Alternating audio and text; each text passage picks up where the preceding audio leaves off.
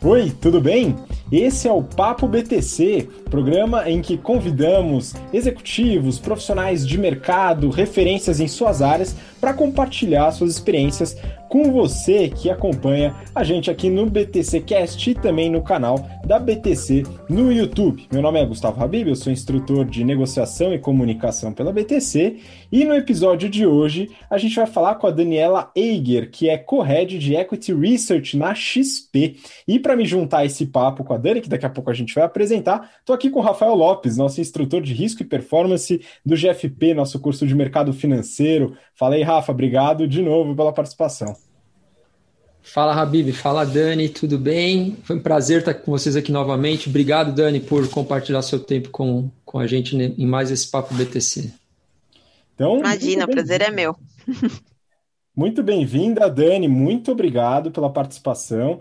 Né? Então, antes de você começar a se apresentar, que a gente vai pedir daqui a pouquinho, é, peço para você que está acompanhando a gente para seguir nosso canal lá no Instagram, instabtcompany, e também se inscrever no nosso canal do YouTube. Né? Esse papo está presente tanto no BTCcast como também no nosso canal do YouTube. Então vamos lá, Dani, se apresenta né, para o pessoal, falar um pouquinho, acho que, do seu histórico, do seu desenvolvimento, né, até chegar na posição que você está hoje. Por favor, fica à vontade. Não, beleza. Obrigada primeiro pelo, pelo convite. Um prazer estar aqui conversando com vocês, né? Com o Gustavo, com o Rafael e também com todo mundo que está nos ouvindo. É, bom, então, meu nome é Daniela Eger, é, eu tenho 31 anos, é, eu sou formada em economia no INSPER, é, eu emendei um mestrado em finanças na FGV, eu acabei, é, entre aspas, diversificando entre as duas empresas, né, entre as duas faculdades, é, e aí muito também por uma questão até de localização de onde eu trabalhava, eu comecei como estagiária no mercado financeiro já era uma coisa que eu me encantava, finanças, números, sempre gostei muito dessa, dessa parte quantitativa e sempre fui bem, então isso também ajuda, né? Eu acho que acaba que quando você gosta, a, a coisa flui mais, mais naturalmente, né? Então, é, eu comecei no Bradesco, é, eu trabalhei seis anos no Bradesco, entre diversas áreas. Eu entrei na, na gestão de renda variável, que até brinco que eu fiz totalmente o caminho inverso que geralmente as pessoas fazem, né? Então, comecei na gestão de renda variável. E aí, o que é a gestão de renda variável, né? Para quem não, não conhece, é basicamente quando você né, abre uma conta em uma corretora, em um banco, você tem diversos fundos de investimento que, que você pode aplicar o teu dinheiro. Obviamente, você também pode aplicar em ações, né? No ativo direto, mas tem os fundos. E quem é responsável por, pelos ativos que estão nesses fundos são os gestores, né? Então, a área que eu entrei no, no Bradesco eram as pessoas que tocavam os fundos é, de renda variável do Bradesco, né? E aí a gente fala que é no buy side, no asset management, na Bram, é, do Bradesco é uma área que, na verdade, as pessoas são né, até mais, mais velhas, né? É, é, mais experiência, porque você já precisa ter uma dinâmica de saber, às vezes, é, algo, como que uma, os ativos se comportam em crise, né? Nem sempre as coisas acontecem da mesma forma, mas muitas vezes elas acontecem. Então, entrei no, numa área que, na verdade, eu era bem, bem a mais novinha, né? O brinco era caçulinha. É, entrei, fui, eu fui efetivada. É, depois de um ano, mais ou menos, eu acabei fazendo uma mudança para o, o Equity Research no buy side. Então, é, eu fui para análise de ações, que era a área que dá suporte para essa área de, de, gestão. E aí, né, é, depois eu fiz um movimento para o sell side, que é onde eu estou hoje, mas aí eu né, vou depois desenvolver um pouquinho de como eu cheguei até XP. E aí, o que, que é a diferença entre o sell side e o buy side? Basicamente, o buy side ele é uma área interna, né? Ele atende apenas ao, a área que está dentro daquele mesmo guarda-chuva. Então, por exemplo, eu trabalhava no Bradesco, é, então eu só atendia os gestores do Bradesco. Então, se eu achava que um papel era bom, se um papel era ruim, as únicas pessoas que tinham acesso a essa minha informação, a minha opinião, eram os gestores do Bradesco. Então, era um produto interno. Quando você vai para o seu site, né, que aí é você ir para a corretora, e eu fui dentro do Bradesco também, no BBI, é, você vira um produto né? Então você vira um produto externo, você é vendido, né? Por isso que é o sell side. Então, na verdade, você vende a sua opinião, né? Na verdade, ela é paga através de corretagem mas é basicamente um produto que eles disponibilizam para diversos investidores, e aí podem ser tanto os próprios é, gestores do Bradesco, né? Como eu falei, a Bran também era nossa cliente, mas também como do Itaú, como de assets independentes, como mesmo eu falo, né? Paulistas, cariocas, é, gringos, né? Então, americanos, você falava com asiáticos, você falava com europeus, então você tinha uma gama de clientes muito, muito maiores, né? Então, é, acaba que no seu site você tem um dinamismo um pouco maior e ele acaba sendo uma área muito mais, de certa forma, competitiva, né? Porque no final do dia é uma grande competição de quem consegue ser mais rápido em dar uma opinião sobre um evento, né? Porque quando você é o primeiro, você consegue ser escutado por mais gente e a sua opinião tem mais valor, né? Uma vez que você ah, teve uma aquisição, todo mundo já sabe que foi bom ou foi ruim, você falar que foi bom ou foi ruim, né? Se todo mundo já sabe meio que não, não tem mais tanto valor. Então, é uma, uma dualidade de você calibrar essa velocidade com qualidade, né? Porque também você não pode ser o primeiro e falar um monte de groselha, né? Então, você tem que ficar nessa, nessa de, de velocidade em, reagir, em reagir a esses eventos e também criar né, análises, pensar fora da caixa, então trazer relatórios temáticos, de repente ser o que a gente fala é, contrarian, né? De repente todo mundo ama um papel e você traz uma visão completamente na ponta oposta, bem fundamentada, e de repente você pode acertar, você pode errar, enfim, isso é uma coisa que todo mundo está sujeito a acertar ou errar. Então, é uma grande competição de você mostrar que você é um cara que merece ser ouvido, e aí muito, né, e aí não só merece ser ouvido, né, porque no final do dia as pessoas precisam pagar para ter acesso a esse research, então que você merece o dinheiro dessa pessoa. Então, no final do dia, o seu site é um pouco isso, né, essa é a diferença. E aí, ao longo desses seis anos no Bradesco, eu acabei ficando um ano e meio mais ou menos em gestão. Eu fiquei mais ou menos uns três, quatro em buy side e um no sell side. É, e aí, nesse meio tempo, né, enquanto eu estava no Bradesco, que eu falei, ah, por que, que eu fiz GV? A GV é do lado do Bradesco, né? o antigo Bradesco, que era ali na Paulista, do lado do MASP, é, e aí eu acabei que por uma questão até geográfica e também pela, pela qualidade da, da, da faculdade, eu fiz o meu mestrado lá, junto com, com o tempo que eu estava no mestrado, e aí uma curiosidade é que eu acabei fazendo CFA quase que junto, né? Assim, a minha ideia, né, até de ansia, ansiosa, etc., era meio que fazer tudo ao mesmo tempo, logo depois da faculdade. O pessoal que trabalhava comigo falou: você é maluca, não, não dá, não dá para dar conta, trabalhar, mestrado, se é feio, não, você não vai dar conta. Então, eu segurei, eu, eu logo depois que eu, eu fiz a minha faculdade, eu já emendei o mestrado. É, e aí, no, no meu segundo ano de mestrado, que acaba ficando um pouco mais leve a carga horária, né? Meio semestre é, acaba sendo as eletivas e depois é só a dissertação, é, eu acabei estudando para o CFA. Então, eu fiz o primeiro CFA no meu segundo ano de, de mestrado, é, e aí eu passei, e aí eu tinha, né, assim, uma coisa meio minha, que nessa questão de você se programar, se organizar, é, eu falava, o que eu consigo controlar é a minha, a minha formação acadêmica. Eu não consigo, infelizmente, controlar se eu vou ser promovida ou não. Eu posso fazer o meu melhor por isso, mas às vezes, né, a, a, empresa não tem vaga, a empresa não te reconhece, então você não pode falar assim, ah, daqui X anos eu quero estar promovida, porque às vezes a coisa não acontece, seja por um contexto, né, da, às vezes até macro, né, de, de crise, seja uma questão mais pontual mesmo, e, e mesmo na parte pessoal, né, até eu tinha muitas amigas que falavam, ah, eu vou casar até X anos. Eu falei, meu, eu nunca coloquei essas metas, porque, pô, você quer coisa mais incontrolável do que você conhecer a pessoa que você vai querer ficar do lado do resto da vida, né? Ou mesmo por algum tempo, né? Porque às vezes acontecem as separações, enfim. É, então eu falava assim: o que eu consigo controlar? Minha formação acadêmica. Então eu falei: bom, formei, vou fazer o meu mestrado, vou fazer o CFA, feito o CFA, eu quero fazer um MBA lá fora. E aí minha cabeça era ir para fora, porque eu queria morar lá fora porque eu sempre fui encantada pelo mercado financeiro, e aí, meu, né, Estados Unidos é um negócio surreal o tamanho, né, as empresas que tem lá, então eu tinha essa fascinação. É, eu acabei, então, me focando a fazer o CFA, eu estudei, né, junto com o mestrado, meu segundo ano de mestrado eu fiz o 1, no ano seguinte eu fiz o 2, e no ano seguinte eu fiz o 3. Eu acabei conseguindo fazer todos é, na sequência, todos estudando sozinha. Inclusive, se alguém quiser meus resumos, eles estão um pouco desatualizados, eu tenho todos digitalizados, então depois, qualquer coisa é só mandar o um e-mail que eu, que eu compartilho pelo Google Drive. É, eu posso compartilhar, de repente, com o Habib, ele compartilha com quem precisar, mas, né, disclosure, eles estão desatualizados. Então, mas existem coisas que permanecem, né, porque querendo ou não, CAPM, né, o, o custo, o modelo de, de, custo de capital vai ser sempre ser o, o, o mesmo, mas existem coisas que acabam entrando, saindo do currículo, então eu sempre falo, dou esse disclosure.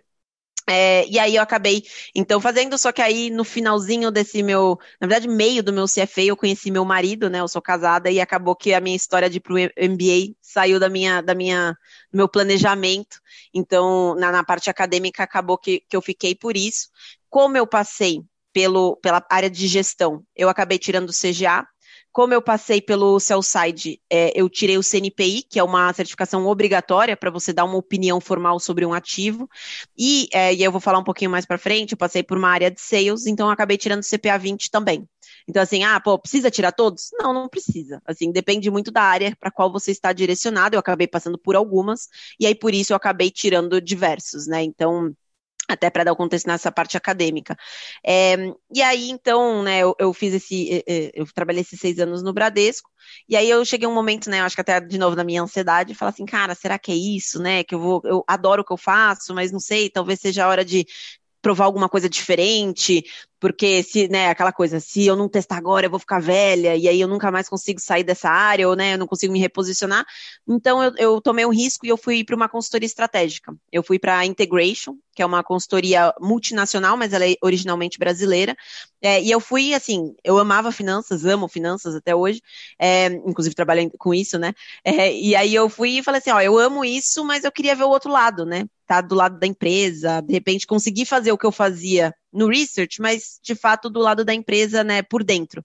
E aí eu acabei não me adaptando muito a, ao trabalho, eu amei a empresa, sim, eu recomendo fortemente quem gosta de consultoria, quem tem interesse em, em procurar é, e se informar, porque eu acho lá uma, uma empresa realmente muito, muito legal em termos de cultura, em termos de desenvolvimento, é, mesmo em termos de crescimento, né? Ela foram é, quatro ou cinco sócios que fundaram a companhia, jovens, acho que eles tinham vinte e poucos anos, é, e eles hoje têm uma, uma empresa multinacional, então é super legal, né, ver esse tipo de, de, de caso.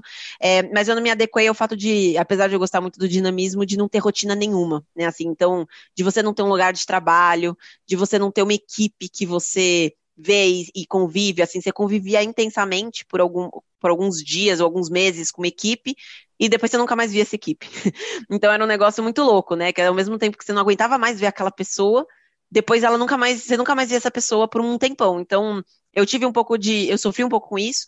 E um outro ponto foi que eu acabei me envolvendo muito em projetos mais é, estratégicos, ou mesmo de, de, de uma parte mais é, envolvendo área, organização de estrutura, né? Porque era finanças e gestão o núcleo que eu estava, porque a integration, diferente dessas Big Four, ela é estruturada por áreas de conhecimento, e até isso foi uma coisa que eu achei muito interessante, ao invés de setores. Então, você era um cara de finanças, porque eles entendiam que tinha como você extrair best practices entre setores, e às vezes você ficava preso naquele setor e você não tinha uma ideia legal que você poderia trazer de um outro setor para esse para essa empresa. Então, e eles acreditavam muito em construir em quatro mãos. Então, o expert do setor era a empresa e você era um expert da, da especialidade, né? Então, da, da dessa parte mais técnica. É, e, e, aí eu acabei não, não me adaptando é, a essa questão da rotina, e também o fato de que eu acabei fazendo muito projeto de gestão e eu amava número, eu amava finanças, e eu falei, putz, tô sentindo falta de fazer o que eu fazia. É, eu tava para casar, então eu não tava é, procurando ativamente emprego, mas eu conversava com meus amigos de, de mercado financeiro e eu falei, ai, putz, eu acho que eu vou voltar, mas deixa eu casar, e aí eu vou começar a procurar. E aí surgiu uma vaga no BOFA, e aí uma amiga minha me falou, ah, Denise, você não quer que eu mande o seu currículo? Vai que. Eu falei, ah, vai, pode mandar, né? Assim, eu ia casar daí uma semana. E aí acabou que foi um processo super rápido. E aí eu fui, é, eu recebi uma oferta, né, dois, três dias antes do meu casamento. É, eu aceitei. Aí eu tive minha lua de mel, foi super bom, né? Porque aquela lua de mel super tranquila. Voltei, e aí eu voltei pro Bofa no Cellside né, que o BOF é o Bank of America, é um banco é, é, americano, né, um dos maiores, e aí ele tem mais, mais essa parte de banco de investimento, ele não tem o banco varejo, né, que nem o Bradesco tem, você não pode ter um cartão Bank of America aqui no Brasil, então eles não têm agência, eles não têm o buy side, né, a parte de análise é, e, e, gestão aqui, enfim. É, e aí foi super legal, porque foi uma experiência complementar ao Bradesco, que é um banco local, eu fui para um banco internacional, é, e, e, aí eu achei que também a consultoria me, me trouxe várias é, várias experiências interessantes. É, e aí eu fiquei três anos no, no BOFA, é, e aí olhando o setor de alimentos, bebidas e agronegócio, eu, eu, ajudava uma pessoa que era responsável pelo setor na cobertura do, do setor. É, ela, essa pessoa era, era, uma mulher assim como eu, ela teve uma licença maternidade que até foi bem bacana para me tirar da zona de conforto, então eu fiquei seis meses, entre aspas, tocando a lojinha sozinha, então foi um grande desafio, estava super né, é, insegura, mas acabou dando tudo certo, e aí achei que foi muito bom. E aí, logo na sequência, eu que fiquei grávida, né? Então, assim, até foi um pouco planejado, eu me programei para não acontecer que as duas ficassem, né? Porque senão ia ficar sem ninguém. É, e aí ela voltou logo que, que ela voltou, acho que a gente ficou uns três, quatro meses né, em overlap, e aí a minha filha nasceu, e aí um pouquinho antes da minha filha nascer, eu tive uma proposta interna de ir para uma área de sales, que até eu falei para vocês, né, dessa área, que é a parte de vendas, então ela é uma área que, na verdade, ela faz a ponte com o gestor do buy side e a, a, a, a, informação que tem disponível dentro do, do research no seu side. Então, quando você está no seu side, você, por exemplo, é um analista de alimentos e bebidas, você fala muito com o analista de be alimentos e bebidas do, do buy side, né? Que está dentro do, da, da, dessas assets. Mas o gestor em si, que é o cara que toma a decisão mais né, é, de, de alocação setorial, ele acaba falando com sales, né? Às vezes ele pode falar com o analista, mas geralmente ele fala mais com essa ponte de sales, porque o sales ele tem essa visão mais geral. Então ele é meio que, a, se você fizesse um paralelo, o analista do buy side ele está para o analista do seu side, assim como o gestor está para sales é, na, no, na corretora. E aí eu fui para essa, essa, essa área, e aí quando eu voltei da minha licença maternidade, é, eu, eu fiquei lá mais ou menos uns seis meses, e aí um pessoal que trabalhou comigo no, no BOFA, ele acabou é, eu acabei sabendo de uma oportunidade é, na XP de, de voltar para o research e aí para cobrir o setor de, de, varejo e eles me ofereceram esse desafio e aí eu, eu vim para a XP, né? Então aí sendo a responsável pelo setor, né? Foi minha primeira vez nessa, nessa responsabilidade e aí, né? No meio de todos esses IPOs que acho que todo mundo está acompanhando, né? Tudo que está vindo a mercado e, e o varejo está bem no, no num, um dos centros aí do, do furacão, então é super dinâmico, mas eu acho super legal. São várias empresas novas depois a gente pode falar sobre o processo do IPO. É, e aí, desde então, eu, na verdade, recentemente recebi até um, um, desafio adicional que foi de liderar a área de equities junto com uma outra pessoa, né? A gente tem uma estrutura de co-heads. Então, né, eu, eu, acabei me alongando pra caramba. Uma coisa que eu esqueci de falar, mas é que eu também, dentro desse meu meio tempo todo, né, do acadêmico, eu também, foi como eu conheci BTC. É, quando eu fiz o mestrado, a, a, ideia do mestrado era eu criar a alternativa de eu poder dar aula como uma, uma atividade paralela, porque eu sempre achei muito legal. Meu marido é professor também, é, junto com. É, ele também é do mercado financeiro, mas ele dá aula também no paralelo. E aí eu falava, cara, eu acho super legal dar, eu sempre gostei. E também achava legal ter essa alternativa, né, para um longo prazo. E aí eu acabei conhecendo a BTC e eu dei alguns cursos, né, é, para BTC. Hoje eu não estou conseguindo dar é uma coisa que eu devo, espero voltar não, não muito, muito daqui a muito tempo, mas dada a minha filha e essa questão de todo essa, esse trabalho que eu estou tendo, eu acabo não, não conseguindo ainda conciliar. Mas então, eu acho que né, eu acabei me alongando, mas é meio que uma introdução meio longa. Não, tem muito papo para a gente fazer agora. Então, a gente vai falar de equity research, vamos falar de mulher e mãe no mercado financeiro. E, de fato, você precisa voltar a dar aula para a gente. Então, pessoal da XP que está ouvindo aqui, é, acompanhando o nosso episódio, é, dá uma bombada aí na remuneração da Dani, que ela é requisitada na XP, viu, pessoal? A gente também vai, vai se esforçar para roubar ela para a gente aqui. Então, é melhor vocês esforçarem a barra aí. Mas, brincadeiras à parte, Dani, seguinte, é, antes da gente começar, depois eu vou passar a bola para o Rafa. É, falando um pouco de equity research, eu não sou do mercado financeiro, a gente tem uma porrada de alunos, alunas que tem interesse em atuar no mercado financeiro conhecem um pouco, assim, conhecem muito superficialmente, enfim, e começam a ter contato lá nas nossas aulas sobre as atividades. E Equity Research é uma área que é bastante desejada por muitos deles, né? Eu queria que você comentasse um pouquinho, né, do que que faz a, o analista de Equity Research, o que que ele procura, onde que ele procura, como é o dia a dia, enfim, é, conta um pouquinho do que que é, do que que faz essa, essa função. Eu acho assim uma área animal para você começar a carreira e, eventualmente, se você gostar, continuar nela. Eu brinco que ela é um, um grande coringa no mercado financeiro, né? Porque o que, que você aprende? Você aprende a ter uma análise crítica sobre as empresas, né? Então você tem que pegar é, dados e aí no site de RI, na CVM, enfim, fuçar em notícia, dependendo para você entender o contexto da companhia. E em livro, eu leio livro de, né, de biografia de alguns empresários importantes do setor, seja daqui, seja de fora, para ter um, né, um conhecimento melhor leio o blog, vejo o Twitter, então assim, a, a, ideia de um analista é você ser bem informado, então se, seja por, por onde for, né, então, e é hoje a gente, o que não falta é informação, até um problema, porque volta e meia eu tô na cama e falar, ao invés de ficar vendo qualquer coisa, eu tô lá vendo perfis de pessoas falando sobre mercado financeiro, sobre notícia, então é uma coisa que que também você tem que ser muito curioso. Eu acho que isso é uma coisa meio natural até da, da de quem é analista. Então, no final do dia, você tem que é, pegar todas essas informações e aí formar tanto na parte qualitativa quanto na parte quantitativa, e aí entrar no, no Excel, modelar a companhia, modelar o modelo de negócio, tentar definir aí o, o valuation né, dessa empresa, ou seja, quanto ela vale para definir se o preço que está na bolsa faz sentido, se, se você acha uma oportunidade de compra, se você acha que não, que é, no caso, uma venda. Então você pega e você tem, você, você vai se, se desafiando a aprender a tentar testar, entender, é, desafiar, criar teorias, é, ver, conectar, por exemplo, tendências e, e, inserir isso dentro da companhia para ver se essa companhia está bem é, posicionada ou não seja por uma questão, ah, de repente mais macro, que não está nem muito na mão dela, ou de repente por uma coisa que ela conseguiu se reinventar dentro de um setor e conseguiu é, é, fazer do limão a limonada, né? Então, é, no final do dia, o analista, né, de uma forma bem resumida, é um pouco isso, ele fica buscando é, é, form, é, formar essas análises e aí trazer, e aí no buy side não precisa tanto você ficar provocando coisas muito fora da caixa, né, para provocar as pessoas a pensar, você tem que ser mais assertivo nos calls. No seu side a gente tem que ser um pouco mais, de certa forma, criativo, né, a gente tem que ficar pensando em temas, pensar em ideias, em trazer grandes tendências, análises, para fazer provocações mesmo e ajudar nessa tomada de decisão. Então, nesse sentido, eu acho que é um, um coringa, porque querendo ou não, você consegue fazer movimentos para diversas áreas, né? Uma vez que você tem isso bem estruturado, porque, por exemplo, eu falei, eu fui para consultoria.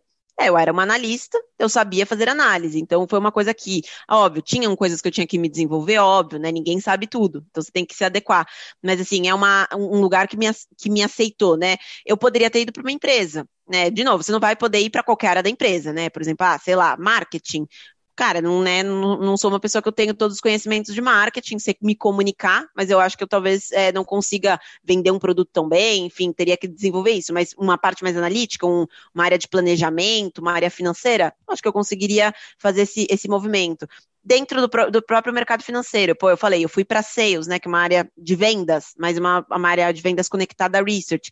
É, IB, que também muita gente acaba né, falando e, e, e almejando, é uma área que também daria para você fazer esse movimento. Então você acaba tendo esse esse leque mais aberto por você ser um, estar numa área um pouco mais coringa. Então, né, de novo, tentando, eu vou ser, tentar ser breve até para ter mais espaço para a gente conversar. Show, não, vamos lá, fica à vontade, Dani, vamos lá. A gente não é tem... que eu falo muito, então assim, se me deixar, só eu vou falar nesse lugar. tá, tá à noite, a gente não tem mais reunião, quer dizer, eu não sei se você tem, né? Mas já tá da noite, enfim. Rafa, vamos lá. Pô, Dani, muito bacana conhecer sua trajetória, até porque todo mundo pode se inspirar, enfim, quem quiser trocar ideia depois sobre as áreas, também conhecer um pouquinho melhor, é bem legal. E é muita coisa para perguntar, certamente a gente não vai conseguir cobrir nem uns 10% aqui, mas uh, eu queria começar falando de um. trazendo um tema, na verdade, uh, que está ligado um pouco com o momento que a gente está vivendo. Né? A gente sabe que o mundo está se transformando numa velocidade radical.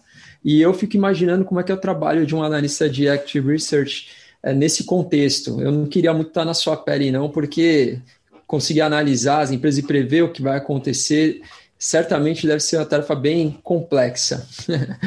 então, uh, eu sempre aprendi que quando, quando a gente olha para o objetivo, né, por, o, do, o porquê que uma empresa é constituída, ela tem um objetivo básico, um objetivo final, que é gerar valor para o acionista. Né? Então, a gente pensa, a gente olha para a empresa e pensa dentro dessa, dessa lógica, né? O que, que tem que ser feito dentro da gestão, o que essa empresa tem que fazer para gerar valor.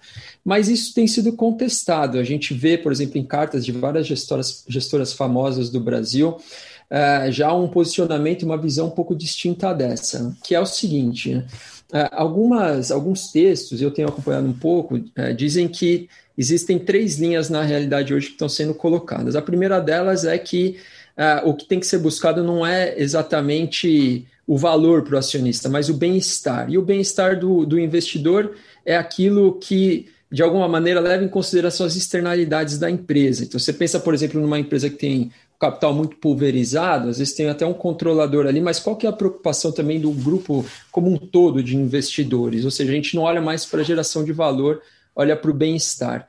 Tem um segundo, uma segunda linha que fala sobre a preocupação com os stakeholders, ou seja, que aquela ideia do direito residual do acionista deveria até ficar um pouco de lado. Vamos olhar, na realidade, colocar como prioridade os interesses dos outros stakeholders e depois o que sobrar, meio que se der certo, obviamente tem uma preocupação com o acionista, mas não é mais aquela prioridade. E a terceira linha é a tradicional, que é não, tem que gerar valor para o acionista mesmo e, e, ponto final. E aí, claro, né, uma coisa é a teoria, outra coisa é tá aí na realidade, no dia a dia, que ninguém melhor do que você para falar um pouco para a gente como que está isso na realidade, se faz sentido essas outras linhas ou se, cara, assim, pelo menos no momento presente, não tem nada a ver com a realidade do mercado, com o que está acontecendo. Então, eu queria que você falasse um pouquinho sobre isso. Não, é uma ótima pergunta e assim, acho que conecta muito bem, né, com a tendência que a gente escuta muito ESG, né, que é ambiental, social e, e de governança. E até a própria XP ela tem buscado muito forte liderar esse movimento, né, não só em equity research, mas na empresa e até né, trazendo é, é, eventos para promover esse tema, ver como que a gente consegue ser mais é, protagonista, né? E a gente falando o Brasil como um todo, né? Porque é, teve até uma, um evento que chama Expert, Expert ESG, depois acho que está no YouTube, inclusive da XP, que foram diversos eventos promovendo, é, promovidos focando nessa, nessa, nessa, nessa ideia, né? Assim, do, do ponto de o que, que a gente pode fazer para melhorar e como o Brasil ele poderia ser um grande protagonista desse movimento no mundo, né? Dado toda a biodiversidade que a gente tem aqui. É, e aí entra muito nesse ponto, né? Eu lembro de ter visto uma das palestras que, se não me engano, era com com o CEO do, da Balduco, e ele falando, cara, a gente busca é, promover né, os pequenos produtores na Amazônia, e aí pegar as castanhas desses caras para promover a economia lá, é, e aí esses caras, né, eles são mais preocupados em também não ser, né, não ter uma, um impacto muito negativo no ambiente, mas eu também estou promovendo a própria sociedade local, é, e aí isso obviamente tem um custo adicional, né? Então, no ponto que você falou, ah, maximizar o retorno, pô, seria mais otimizado talvez ele pegar um, uma castanha ali que talvez fosse feita de uma forma não tão é, com, uma geração positiva para o ambiente, mas que tenha um custo menor e que ele consiga ter um, um lucro né, maior em cima disso. Então ele falou, cara, a gente está vendo que, que a gente precisa fazer a nossa parte nesse sentido. E uma coisa que é interessante é que os consumidores também estão começando a, a, reconhecer esse valor em muitas companhias, né? Então você vê, e aí não só na parte ambiental, na parte de biodiversidade, também é um ponto que tem sido muito tocado, na governança, como você colocou essa questão de pulverização do capital. Então, você vê consumidores querendo achar, de repente, ah, vou comprar de um produtor local porque o cara é sustentável, pô, eu vou comprar esse algodão que, né, tá escrito ali, ah, é sustentável, é feito, né, do, de uma forma que não agride é, é, a, a, ou se replanta é, a árvore, enfim, né, tem, tem algum jeito de você mitigar esse impacto. Então, assim, as empresas, elas têm percebido que é, elas precisam ajustar um pouco a estratégia para conseguir também endereçar o impacto negativo que elas podem fazer com o seu próprio negócio. E, obviamente, isso vai ter um custo. Né? Então, nesse ponto de ah, maximizar por maximizar, talvez não seria é, levado em consideração. Então, a gente vê uma tendência muito forte em termos de investidores olhando para esse tema, né, e aí globalmente, é, mas não só de investidores, a gente vê de governos, né, a gente vê né, toda essa discussão da, da, da da questão do clima, né, de como né, tem sido até uma, uma discussão em relação ao nosso governo, é, o nosso posicionamento, a própria, como eu falei, os consumidores, alguns consumidores já querendo, pô, quero agora ir para a economia circular, porque eu acho que isso tem um impacto é, menor no ambiente, eu consigo otimizar mais esse uso, por exemplo, de uma roupa.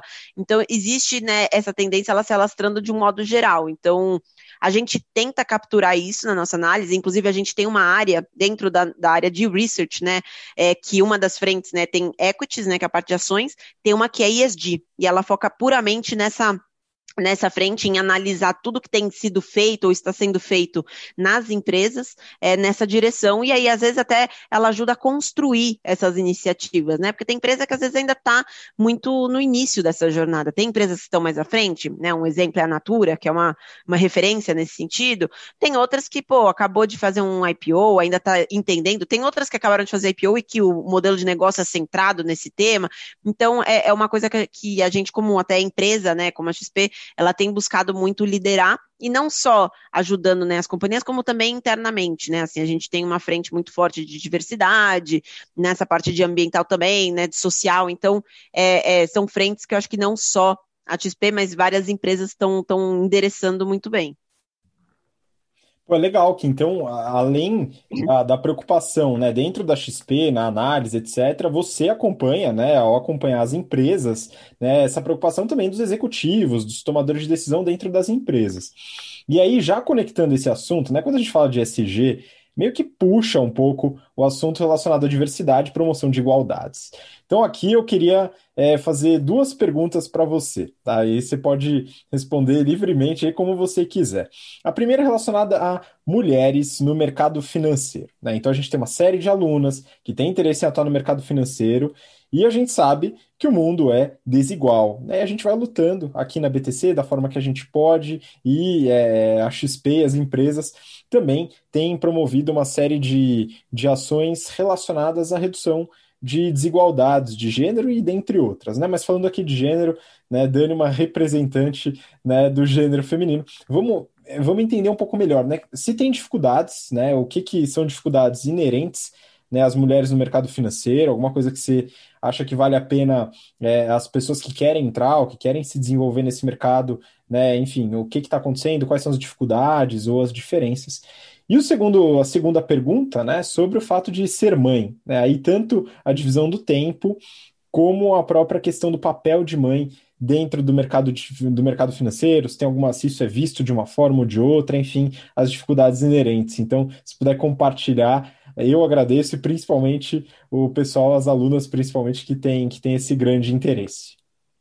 Eu acho que assim, é, desde que eu comecei no mercado financeiro, isso faz né, em torno de uns 10 anos, é, eu, eu, tenho visto uma evolução muito forte nesse sentido. De fato, assim, né, no início, e não só no, no mercado financeiro, na minha própria faculdade, é, e olha que eu não fiz engenharia, que eu imagino que né, era pior, né? Até falando com meu marido, ele é engenheiro, era pior, ele é politécnico ainda. É, acho que hoje também melhorou até essa diversidade também nas faculdades, mas assim, acaba sendo uma uma frente que acaba não tendo tanta representatividade feminina, né? Eu acho que com o tempo isso tem evoluído muito. Então, você falou, por exemplo, a própria é, Luísa Trajano, ela tem uma frente de desenvolver mulheres na área de tecnologia, a própria XP também tem, porque são áreas que às vezes a, gente acaba tendo até um pouco, ah, não é coisa, né? Não é coisa para mim, ou mesmo o mercado financeiro, acho que as pessoas, ah, é um lugar mais agressivo, é, eu acho que não, não, não, vou me dar bem. E não é bem assim. É, eu acho que isso está mudando.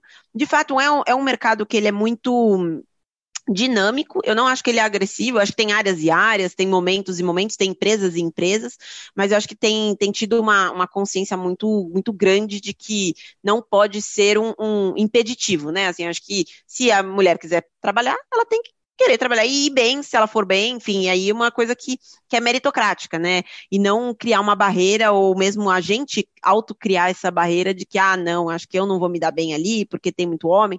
Então, eu acho que isso tem evoluído muito. Eu vejo, né, desde que eu cheguei no mercado quando eu entrava em várias é, reuniões e né, não tinha quase nenhuma mulher, hoje existem muito mais, ainda de fato existem mais homens? Existem mais homens, mas isso tem melhorado, e, e aí, de novo, que nem o, o Habib muito bem falou, as empresas estão, algumas ou muitas delas, estão buscando endereçar esses gaps, né? Então, é, seja por um processo de recrutamento mais direcionado para a mulher, seja por um treinamento, seja por um acompanhamento, ou seja mesmo por uma questão de compreensão, né? E aí, até conectando com esse ponto de, de ser mãe, é, querendo ou não, eu, por exemplo, eu, eu tenho uma pausa no meu dia, das seis às sete, seis às sete e meia, que eu paro porque eu vou cuidar da minha filha, eu dou o jantar, eu ponho ela para dormir, e muitas vezes eu volto para trabalhar às sete e meia e termino de trabalhar o que eu tinha para fazer. É, e tranquilo. É, isso também é, e eu muitas vezes falo, pô, não posso fazer reunião nessa hora, eu tô com a minha filha. E ninguém olha e fala assim, ah, que absurdo, filha, entendeu? Assim, então é uma coisa que também existe uma consciência não só da empresa, das pessoas. Até porque, às vezes, essa pessoa é um pai. Às vezes ele não é um pai, ou ela não é uma mãe, mas talvez um dia eles sejam. Ou eles conhecem alguém que é, ou eles talvez né, queiram ser em breve. É, então, eu acho que também existe essa questão de que as pessoas estão percebendo também existem essas outras prioridades e que também você ter esse tipo de pessoa traz uma diversidade que é boa, né? Porque tem uma cabeça diferente, assim, a mulher pensa diferente de homem, assim, e ó, em algumas coisas, em outras são parecidos, mas às vezes a gente tem um viés diferente que um homem não tem, às vezes um, uma mãe tem um viés diferente que uma, uma mulher que não é mãe não tem, um, um pai pode ter um, um, viés diferente que uma mãe não tem. Então, assim, são coisas que se complementam, né? Então, eu acho que é, o fato das, das, empresas e das pessoas terem percebido isso e estarem trabalhando para endereçar esses gaps, eu acho que é muito importante. Existem desafios? Existem, né? Assim, é, e eu acho que um ponto que eu sempre fui muito, muito forte é me posicionar. Né? E aí, assim, obviamente, sempre se posicionar com respeito, mas eu sempre soube meu valor. Assim, então, quando eu percebia que eu ou não tinha um risco de não ser reconhecida, ou que eu achava, né, qualquer coisa do tipo, por exemplo, eu, eu achava que eu merecia ser promovida e eu estava grávida. Eu falei. Eu falei, olha, eu vou te explicar um negócio. Teve a licença da minha chefe, é, eu acho que eu fiz um ótimo trabalho, o feedback foi que eu fiz um ótimo trabalho de diversas pessoas da empresa. É, eu estava com barriga, assim, grande. E aí o, o ciclo promocional era na minha licença. Então, imagina, você fala, pô, né, assim, é muito, tudo meio que conspira para você achar que você não vai ser promovido. Falei com o meu chefe, o Bank of America também, na época, né, que era onde eu estava, ele também é um lugar que é, tem muito essa cabeça de diversidade, de, de, de, reconhecer e valorizar a presença feminina também no ambiente de trabalho. E aí eu falei para ele, eu não, não quero, eu não acho que isso tem que ser um, um, um, né, um impeditivo. E se for, eu vou achar, eu vou ficar bastante incomodada. Então, meio que eu falei assim, ó, se não acontecer, talvez eu não esteja aqui na volta. E assim, o meu chefe ele falou assim, cara, não, assim, eu acho que tem tudo para acontecer, tem tudo para dar certo. E aí no fim, olha que, que, ironia, né? Porque era um ciclo promocional, que ele ia para um comitê global, não era uma coisa muito que estava na mão dele, por isso que ele não falava sim ou não. É, mas aí eu tomei aquele bid que eu falei da área né, interna e eles falaram assim, você vai ser vir num cargo maior. E tudo bem, Tipo, então eles me promoveram, né, nessa, nessa transição. Então eu fui promovida na minha licença maternidade. Então, assim, pô, acontece. E aí, obviamente, você também tem que saber o seu valor, mas também eu não acho que você tem que ser, né, é, muito agressiva, você não tem as pessoas têm que saber e entender que de fato realizou um trabalho, ter os feedbacks é, comprovando isso. Então, acho que é assim, se posicionar, mas também sendo razoável, né? Assim, acho que também tem, tem esse ponto. E aí, um outro ponto que eu acho que é legal, o ponto, né, até do recente desafio que eu, que eu, que eu tive aqui na XP. Pô, querendo ou não, eu entrei na XP em outubro, é, e eu fui, eu recebi essa, esse desafio de ser uma das, das co-heads da área de, de equities, sendo que, que eu sou uma mulher e eu sou uma mãe, e eu sou a única mulher mãe da área hoje. É, tem diversas mulheres, mas como a XP tem muita gente nova, e eu fui mãe jovem, porque meu marido é, é, um pouco mais velho que eu, então acabou que o processo acabou sendo um pouco mais acelerado, né, do que de repente seria se eu tivesse um marido na, na mesma idade que eu. É, então acaba que, que, pô, eu acabei sendo uma delas, sendo uma mãe e sendo uma mulher. Por quê? Porque na verdade isso não deveria ser um ah, ah mas ela é, né? Assim, é meio que tipo, tira esse, esse aspecto e vamos ver o que está acontecendo, se está entregando, e é isso. Então, eu acho que sim, existem desafios, mas eu acho que, que isso está sendo muito bem endereçado e também está muito na nossa mão de, de saber se posicionar. É, e aí, sobre ser mãe, assim, é, é uma coisa que eu ainda também estou aprendendo, né? Querendo ou não, é, eu sou mãe de. É, minha filha ela vai fazer dois anos em agosto, ela ainda é novinha. É, é um desafio essa questão da gente, de eu não, não estar com ela o tempo todo, mas eu amo o meu trabalho, né? Assim, é, eu realmente gosto muito do que eu faço e me dá uma alegria muito grande. Então, eu acho que essa questão também de ter o home office, né? E aí, obviamente, você vai falar, ah, vai ser home office para sempre. Na XP, ele tem, a gente provavelmente vai ter uma política flexível flexível de home office, que ajuda muito. É, é, e aí o fato do home office também ajuda, no sentido que eu falei, né? Seis horas eu paro, e aí eu vou ficar com a minha filha. Todo dia eu fico uma hora. Mas assim, a, até esse momento eu fico trancada no meu quarto, porque também senão a produtividade vai para vai a lua, né? Assim, você não, não, não consegue, porque você, né, é, quem, quem é, eu acho que a maioria não é, não é pai ainda, ou mãe, que são os, os alunos geralmente são mais novos, mas é uma vontade de estar sempre do lado deles, né? Assim, é muito gostoso. Então, você tem que também ficar meio que fazendo essa divisão, e aí eu falo, pô, também se eu ficar só com ela, talvez eu não seja tão, tão feliz quanto eu sou também fazendo o meu trabalho, porque eu gosto muito do que eu faço. Então é uma questão de você saber, né, dividir, aí eu acho que é questão de organização. E até nesse ponto, até brinco com, com minha equipe, que eu falo, cara, no final do dia você tem que ser até mais produtivo. Porque como você tem esse, esse ponto, às vezes, né, aquela pessoa que fica, ah, puta ócio, né? Não tem nada a fazer, então vou ficar aqui olhando pro teto, e Eu não, eu tô assim, puta, preciso parar às seis, e aí eu preciso não sei o quê, então às vezes até você acaba sendo mais produtivo por ter esses, né, essas outras vontades, essas outras prioridades. Então, esse é um ponto que também eu acho que, que ajuda, mas também é um desafio. E aí uma coisa que eu, que eu instituo, assim, é que eu evito muito trabalhar no final de semana. Né? Então, assim, o final de semana é exclusivo da minha filha. É, e até eu brinquei com o Habib, né, antes da gente começar aqui a gravação, por isso que eu acabo não, não voltando ainda para BTC, porque durante a semana eu tenho um, uma carga bastante intensa de trabalho, é, e aí eu também tenho essa pausa aí com a minha filha, que acaba também consumindo um tempo, né, do, do meu dia. É, e aí no final de semana é quando eu me dedico a ela, e querendo ou não, dois dias é pouco né, de, de sete para você estar tá com, com o seu filho, então acaba que hoje eu tenho essa, essas prioridades na mesa aí. Ah, sim, não, mas será muito bem-vinda, né? Assim que a sua filha crescer, estiver bem tranquila, mas... Aí ela vai é... na aula me ajudar. Ah, não, isso com certeza. Vai ser instrutora também, no futuro. A BTC vai estar tá, vai tá de pé. Ela vai ser monitora. Apaga a lousa, ela vai ficar lá apagando. Muito bom. Não, mas é, é legal, Dani, é, é, bom ouvir que as empresas estão endereçando isso, estão liderando isso. O que é porque, enfim, é, quando começou a se falar sobre isso, e eu, eu lembro bastante dessa época, que era 2013, 2014, começou a ficar bem forte no meio universitário e no meio empresarial, é, ainda tinha-se uma imagem de que deixando rolar o negócio ia para frente, mas precisava de fato de uma liderança. E pelo que você comentou, nas empresas que você passou e várias experiências que eu tive também, é, isso está sendo liderado pelas lideranças das empresas. Ainda falta muito, mas isso está acontecendo, isso é muito legal. Rafa, vamos lá, tem mais alguma pergunta aí para Dani? Pô, que bacana, Dani. É legal que você também é um grande exemplo né, dentro das empresas por onde você passa, certamente. É, a, a, pergunta que eu queria fazer está ligada um pouco com algumas outras também transformações que aconteceram nos últimos anos, que é aquela velha discussão do value versus growth. Né? Inclusive, a gente está lançando um curso de value investing, logo, logo aí, todo mundo fica atento. Mas é o seguinte: uh, o que a gente tem visto é que nos últimos anos dadas todas as mudanças que aconteceram, algumas empresas elas mantêm uma capacidade de crescimento acelerado durante janelas de tempo muito longas, né? Então, aquela ideia de que a gente tinha uma empresa crescendo muito, depois ela amadurecia, o que dava muito espaço para análise de valor, ela de alguma maneira não é que ela ficou para trás, mas a gente tem que mudar um pouco o mindset, né? Tem que mudar um pouco a maneira de enxergar e de avaliar uma empresa. Uh, Portanto, eu queria que você falasse um pouco da sua visão sobre a análise growth, a análise de valor, se a análise de valor ainda tem espaço, se tem alguns setores que talvez sejam mais privilegiados e, e como você especificamente a, é, aborda isso né, no seu dia a dia de trabalho. Não, isso é uma ótima pergunta, assim, né? Porque como eu cobria o, o setor de alimentos, bebidas e agro, né? É um setor que ele já é muito maduro, né? Assim, não tem muito um, um forte crescimento para frente.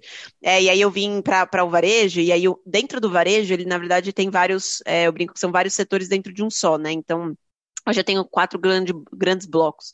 Então, supermercados, farmácia, a parte de vestuário, discricionário, né, joias, e a parte de e-commerce, né? Então, aí, no ponto que você falou, né, essa parte de growth, ela está muito vinculada à parte de e-commerce. E aí eu tenho setores que são mais, né, entre aspas, tradicionais. Por exemplo, supermercados, né, um setor, ou mesmo farmácia, setores resilientes, e mesmo esses estão se reinventando de certa forma, né? Eles não estão, né, se disruptando, né, tanto quanto, por exemplo, uma Magalu se disruptou, mas, por exemplo, querendo não, a, a, a droga raia, né, ela está buscando uma forma de se tornar um hub de saúde, criar um marketplace, então ela está vendo outras formas é, de, de expandir o seu, seu modelo de negócio. Mas aí até foi engraçado que logo que eu cheguei, eu participei de um processo do IPO da Mosaico, né? Não sei se todos conhecem essa companhia, mas ela é a, a, a empresa que ela é dona da, do Buscapé e do Zoom, não esse Zoom que a gente tá, o Zoom, né, de comparador de preço é, e de conteúdos. E aí foi uma empresa, assim, completamente di, distinta do que eu estava acostumada a, a, analisar, né? E aí por quê? Porque tinha um potencial de crescimento muito forte, né? E aí, quanto que pode crescer? Cara, pode crescer, assim, por muito tempo, muito, né? Assim, a gente sempre colocou, né, meio que aprendeu meio que se, se disciplinou de que assim, ah, se cresceu 20 no ano, no outro vai ser 15, no outro vai ser 10, né? É uma coisa que vai caindo até chegar lá aos 5 da perpetuidade. E algumas empresas, né, como, como essas de e-commerce, essas novas startups, cara, é tipo assim, cresce 50, cresce 100, cresce 50 de novo, cresce 100 de novo, e vai, vai, vai, vai, vai aumentando mesmo. Então, o que, que eu acabo fazendo, né? Eu acabo tentando criar, é, ancorar um pouco e, e fazer alguns sanity checks. Então, eu geralmente por exemplo, no caso de, sei lá, West Wing, que foi uma outra que eu também que eu participei do IPO, é, é uma empresa que ainda é muito pequena, que tem um potencial gigante de crescer, porque ela é pequena, é um mercado muito fragmentado, o, né, o e-commerce a gente viu com a pandemia foi muito é, é, acelerada a digitalização do consumidor, e aí eu, o que eu fazia, né, eu faço nas minhas análises é fazer alguns sanity checks, por exemplo, ah, estou colocando que ela vai crescer muito, mas ali, vamos ver em 2025, quanto do mercado ela vai ter? Ela vai ter 70% do mercado? Então tá errado. Então tô meio louca, né? E obviamente você também tem que ponderar o crescimento do mercado, né? Então, por exemplo, ah, eu olhei casa e decoração, coloquei que o cara cresce, sei lá, inflação, inflação mais PIB, alguma coisa assim, que é uma coisa, né, em linha com o que cresceu no histórico. E aí eu colocava e via o share. Ah, pô, no, lá no, em 2025 o cara tava com, sei lá, 3%. Ah, pô, possível, né? Assim, né? Então, então eu, eu geralmente faço isso, eu dou umas, umas eu tento fazer esses, essas checagens para ver se a premissa não está muito agressiva. Mas óbvio, assim, né? Tem é, modelos de negócio que às vezes, pô, precisa se provar muito até chegar em 2025, né? Então, é, a gente acaba usando muito múltiplo também. Então, no final do dia, às vezes, até algumas empresas, a pessoa está muito mais ligada no curto prazo. Então, você vai monitorando, às vezes, métricas mais de curto prazo mesmo. Pô, se, e aí vai muito nessa questão do, de entender o quali, entender o, o negócio, entender o, o o, o, time de management, os executivos, porque muito dessas empresas, principalmente as novas, se você não acredita nas pessoas que estão liderando essa, essa empresa, acaba que o próprio modelo de negócio ele, ele não para de pé porque você tem que acreditar que essa pessoa realmente está engajada, que ela é uma pessoa que é, é, inovadora, que ela é criativa, porque também né, as coisas mudam, né? Vídeo o que aconteceu em 2020, né? A gente né, shiftou o mundo de um lado para o outro, é, e se a pessoa não, não tiver essa capacidade, essa flexibilidade de ajuste, é, ela acaba ficando para trás. Então, eu acho que é uma, uma coisa que é um aprendizado. Eu não acho que o velho ficou para trás, né? O valor, eu acho que é uma combinação dos dois, tanto que você vê, por exemplo, é, tem uma correlação muito grande de ações de growth com os juros americanos, né? Porque no final do dia, o, o, essas empresas de crescimento, a gente fala perpetuidade, muito do valor da empresa está na perpetuidade, porque como ela cresce muito, então, né, tem, tem muito acrescentam do crescimento, na verdade, o grande valor está lá para frente. Então, quando um juros é, ele sobe, esse impacto no teu valuation ele é muito maior para essa empresa que tem né, esse, esse fluxo, essa duration mais alongada, do que numa que já tem né, o, o reloginho lá, que está tranquilo, entregando sempre a mesma coisa. Então, você vê setores de é, sofrendo muito com esse aumento de juros americano. E aí independe do fundamento, né? E aí a gente vê muito isso aqui na XP, principalmente que a gente entende também o público do varejo, que fala, cara, eu tenho aqui esse papel, o papel caiu muito, mas você olha assim, pô, não foi o papel, foi o setor inteiro, assim, foi, foi o setor inteiro, inclusive lá fora, não foi só aqui, né? Então, e aí um exemplo no, na ponta contrária foi ontem. Ontem o e-commerce ele explodiu, né? Subiu 5, 6%. É, não só o e-commerce, as empresas de tech, uma, a Mosaico, a Melius, é, a Localweb, é, e aí você olha lá fora, a Nasdaq estava subindo, a Meli estava subindo, né? O Mercado Livre. E aí você vê, pô, é um movimento geral, né? Então também tem esses pontos um pouco macro, mas eu, acho, eu acredito que existe espaço para as duas. Mas aí tem momentos, e também né, na questão do investimento, eu sempre falo que é bom diversificar, né? Porque no final do dia você pode estar sempre numa ponta ou na outra. Se os juros começam a subir muito, você tem tudo em growth, você acaba tendo um, uma um impacto muito relevante no, no teu portfólio. Então, é, mas eu acho que ainda espaço para as duas. Pô, excelente. E aí, bom, a gente falou de uma série de conhecimentos aqui, tem muita coisa sendo colocada, né, de conhecimentos necessários para você atuar dentro de equity research, né? E aí eu quero encaminhar aqui para minha última pergunta, depois se o Rafa tiver mais alguma, fica à vontade, viu, Rafa? Vamos lá que a Dani está aqui para satisfazer as nossas dúvidas aqui, hein? A Dani já se comprometeu a isso. Mas vamos lá. É, é o seguinte, dentre esses conhecimentos todos, né? Você pode dar uma, uma revisada nos conhecimentos mais importantes para quem quer entrar ou quem quer se desenvolver ou já está no mercado financeiro, mas quer passar para equity research? O que, que essa pessoa precisa aprender? Vamos dizer, de, é, de teoria, de competências comportamentais, enfim, o que, que você acha que essa pessoa precisa focar para poder entrar nessa, nessa área. E também comentar um pouco sobre certificações, né? A pessoa que já está lá e quer se desenvolver, quer crescer, precisa de certificação? Qual certificação? Falando especificamente de Equity Research. Bom, primeiro sobre as competências, eu acho que existem três principais matérias, que é o que a gente usa no dia a dia, né? Que é contabilidade, é uma que, né, eu olho muito balanço, então acaba que é uma coisa que faz muito. Eu lembro de quando eu estava na faculdade que eu tinha sempre que fazer aquele maldito balanço bater, é, e eu tenho que fazer meu balanço bater no modelo. Se tem uma coisa que não pode acontecer seu balanço não bater no seu modelo, então. E é, e é legal porque aí você vê na prática como tudo se conecta, né? Como a DRE conecta com o balanço, que o balanço conecta com, com o fluxo de caixa, então tá tudo muito bem equacionado dentro do modelo, e então entender isso é muito importante para você conseguir modelar a companhia. É, um outro ponto é finanças corporativas, que está quase que vinculado, né, a forma de você trazer a contabilidade para a realidade da empresa. E aí, uma vez você tem esse entendimento, eu acho que é a questão do valuation, né, porque aí você precisa, uma vez modelada, né, pensar no modelo de negócio, na contabilidade, você precisa entender como que você é, projeta esse modelo e como que você extrai um valor de uma empresa dessas diversas premissas que você vai, vai construir. Então, acho que em termos de, de matérias, assim, que são as principais, são essas. É, e aí, obviamente, aqui, né, em Equity Research, Excel é, é o nosso melhor amigo, né? Então, a gente usa muito Excel. Programação, eu acho que vai de, de às vezes, da área, do, do setor que você está, se você usa muito dado, eventualmente você pode usar um pouco a programação a seu favor de tipo trabalhar os dados. Você não precisa programar para modelar uma empresa, mas eu conheço gente que né, sabe muito bem modelar, então acaba é, é, criando atalhos, entre aspas, né, dessa modelagem via a programação, mas eu não diria que é, pô, é imprescindível, não é. Eu, por exemplo, eu tive VBA na minha na minha faculdade. É uma coisa que eu usei, mas eu não uso com, assim, não uso toda hora, eu, eu uso raramente, na verdade, é, é, a parte de programação. Mas eu acho que pode ajudar muito no, em trabalhar dados, né? Principalmente dependendo do setor que você está, eu acho que pode ter, ter um contexto legal.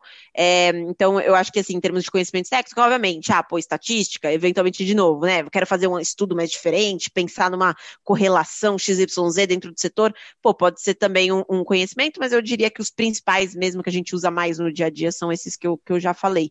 É, na parte de competências, né, assim, eu, o Equity Research, eu acho que todo, as, as pessoas às vezes acabam vinculando com aquele cara muito, né, focadão, né, que fica enfiado no livro tal. De fato, a gente tem um viés muito técnico, né, a gente precisa modelar, olhar número, ser meio crica, né, detalhista para ver se aquele número mudou, questionar a empresa por quê, entender o, o, e aí nisso a curiosidade ela tem, tem um papel muito importante, mas assim, em sell side especificamente, você também tem que ter uma, uma parte comunicativa muito forte, porque, como eu falei, né, a gente tem diversos clientes, né? Não só os, os clientes locais, não só. E aqui na XP, então, a gente tem os institucionais, né? Que é, por exemplo, os bancos, as assets, e a gente também tem o varejo, né? Que são vocês. Se vocês investem numa corretora, né? E eh, vocês investem, por exemplo, na XP, na Rico, na Clear, é, essas pessoas são atendidas pel, né, por nós, a gente tem até um, um site que é o conteúdos.xpi.com.br, que eu até falei para o Habib outro dia, ele falou, ah, me manda um, um, relatório, eu falei, pô, tá tudo lá, é disponível, gratuito, então, assim,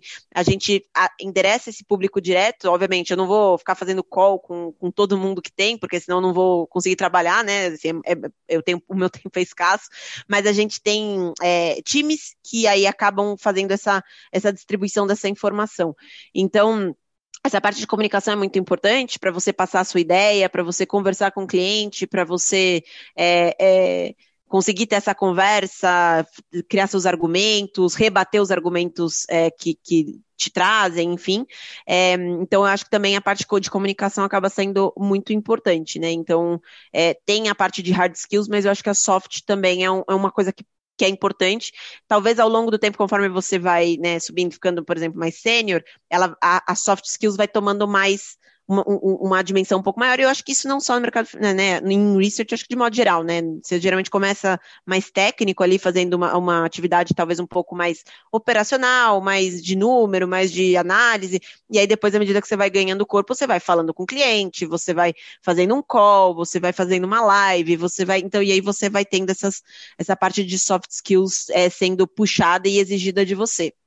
É, e aí, na parte de certificações, é, necessária exigida, assim, no caso do sell side é CNPI. Sem o CNPI eu não posso né, escrever um relatório e falar compre uma ação, venda uma ação. Então, ela é, uma, ela é um requisito né, regulatório. Então, isso você precisa ter no seu site. Se você está no buy side, você não precisa ter. É, e aí, no caso, uma, uma certificação que eu gostei muito de fazer, ela é desafiadora, né? Eu falei lá no início que eu fiz, é o CFA. É, eu acho que ela ela dá um selo importante, assim, eu acho que quando as pessoas veem o vírgula CFA, né, eu brinco que todo mundo quando passa não fica aquela coisa de, meu, preciso pôr o vírgula CFA em todo lugar, né, assim, quase que você põe na camiseta, vírgula CFA, então, por quê? Porque é uma coisa que você realmente, é difícil de você conseguir, é um estudo, uma disciplina, e as pessoas reconhecem, né, assim, até no, no Brasil Journal teve uma, uma notícia uma matéria, na verdade, é, eu acho que é a semana passada, é, sobre a, a Sônia Villa-Lobos, que foi a primeira CFA, se me engano, da América Latina, é, e aí falando sobre esse processo, então, assim, são poucos ainda aqui é, no, na, em Latam, no Brasil, então é uma coisa ainda difícil, então é um diferencial, né, as pessoas, elas olham e falam, hum, selo de qualidade, mas também vou falar, putz, é a primeira coisa que você tem que ter na tua lista, eu não acho que é, é eu acho que, por exemplo, você manjar valuation, você manjar finanças corporativas, você manjar contabilidade, você ser bem informado, né, procurar jornais, o, o próprio é, BTC Cast, né, que fala de, de diversas notícias, interpretações, que eu acho super legal. Então, ele faz esse link de você né, pegar o, o, conteúdo teórico com a, as notícias e linkar, que é um pouco o que é o nosso trabalho, né, aqui. Então, é, eu acho que ter essa parte desenvolvida é bem importante, e o CFA, ele vem como um complemento, mas eu não falaria, tem gente que fala assim, ah, não, eu vou já de zero ir para o CFA. Assim, se você não souber conversar, fazer análises, né, e, e, aí você ter o CFA, ele não vai ser o suficiente, assim, né? Ah, tem o CFA, eu sou contratado. Não é bem assim. Ele é um, um grande, ele tem um porte, mas você tem que, né, conseguir se virar, né? Então, e assim, o que é legal é que o CFA ele tem um conteúdo que eu acho que ele é muito aderente à realidade do mercado financeiro.